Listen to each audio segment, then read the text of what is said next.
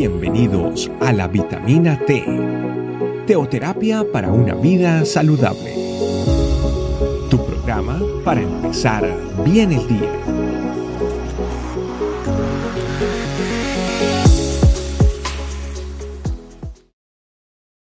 Muy buenos días familia, bienvenidos a nuestra vitamina T, la mejor forma de empezar el día.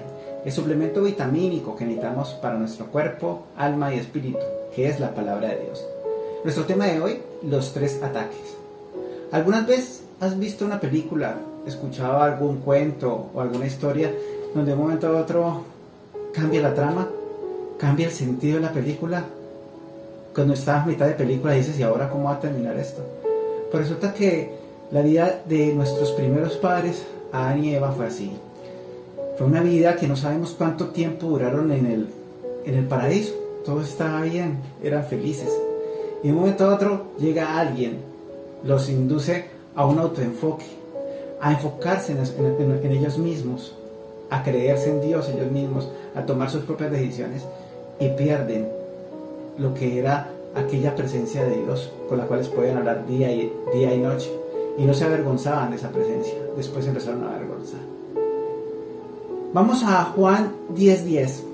Juan 10.10 nos comenta algo muy importante y es que el ladrón dice que vino para robar, matar y destruir. Y el propósito de Jesús dice, mi propósito es darles una vida plena y abundante. Cuando habla primero del propósito del diablo y el propósito del enemigo, ¿cuál es? Es robar, matar y destruir. ¿Qué es lo primero que Satanás quiere robar en nuestra vida? Pues nuestra relación con nuestro Padre la relación con Dios es lo primero que Él va a atacar en nuestra vida.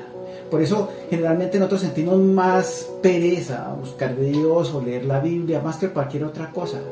Por eso siempre va a haber un ataque, intente leer la Biblia, intente orar y usted va a sentir que su cuerpo no quiere o van a haber interrupciones o alguien lo va a llamar. Algo pasa generalmente cuando usted se dispone. Haga un ayuno, haga un ayuno de 21 días, haga un ayuno de 3 días, aún haga un ayuno de un día y verá que ese día empiezan a ver cosas que usted dice, pero y que es intentar que robarle ese tiempo con Dios. Si hay algo que el enemigo siempre ha querido es robarnos ese tiempo con Dios.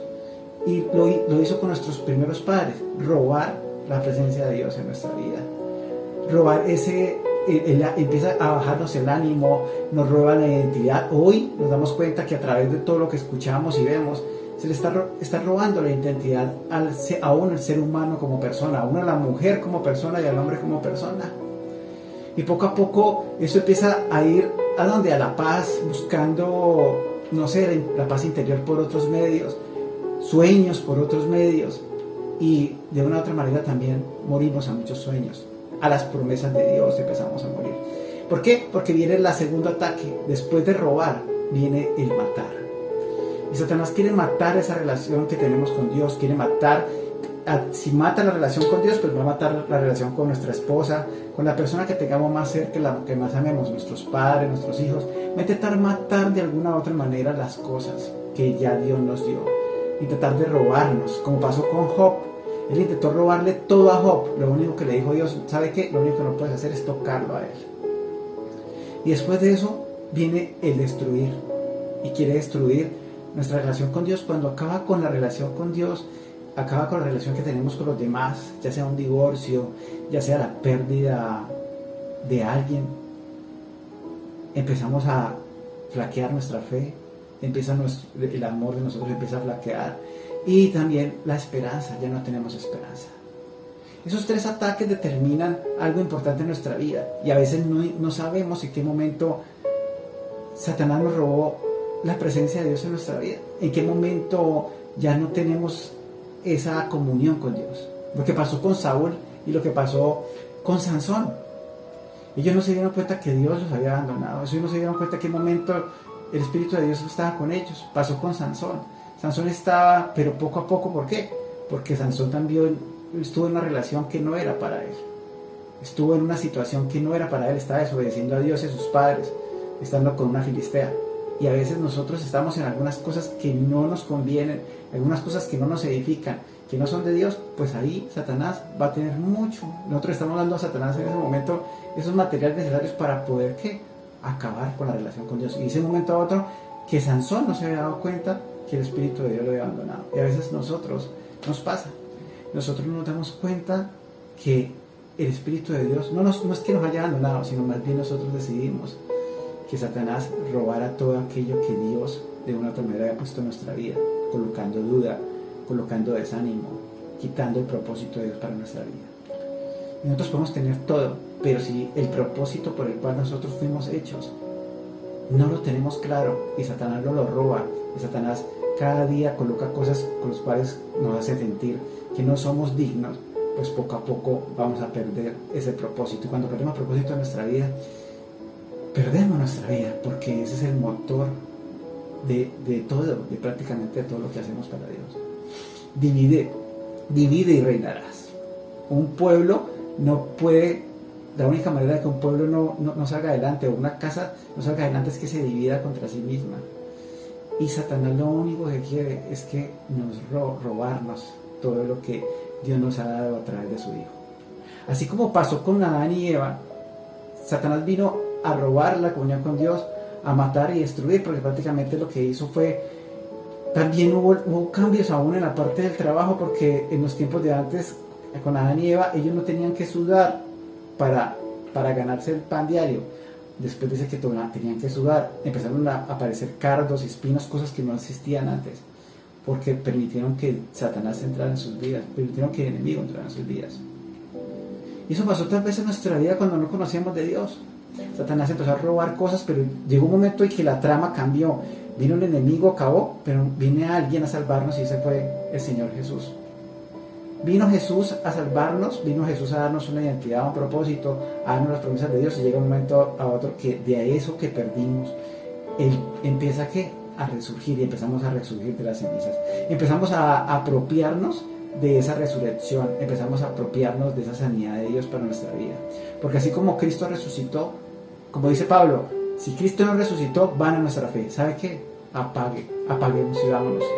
Pero Jesucristo resucitó y cuando Jesucristo resucitó, pues permitió que todo lo que Satanás nos había robado, matado y destruido vuelva a resurgir en nuestra vida a través de sus promesas y de la comunión con Dios. Por eso, digámosle a Dios y al Espíritu Santo, Señor, ¿qué ha robado el enemigo en mi vida? ¿Qué es lo que tú me diste y un momento a otro me, me ha robado? Y creo que una de las cosas que más nos ha robado es la comunión con Dios, la comunión con el Padre y ese disfrute de estar en su presencia. Por eso familia, vamos a orar. Vamos a orar para que todo aquello ataque el enemigo que hizo a través de robarnos, matar y destruirnos, Él venga a darnos plena vida y abundante. Señor, gracias porque tú viniste a cambiar la trama de nuestra vida, Señor. Viniste a cambiar el destino, viniste a cambiar el final de nuestras vidas, Señor. Viniste a interponerte a un Señor en el destino de nuestras vidas, porque el destino iba para muerte y para muchas otras cosas más. Señor, buscarte a ti significa depender de ti. Cuando yo dejo de hacerlo, dependo entonces de mis fuerzas y de mis capacidades. Pero cuando vengo a ti, me arrodillo y oro, Señor, te estoy dando a entender a ti que te necesito.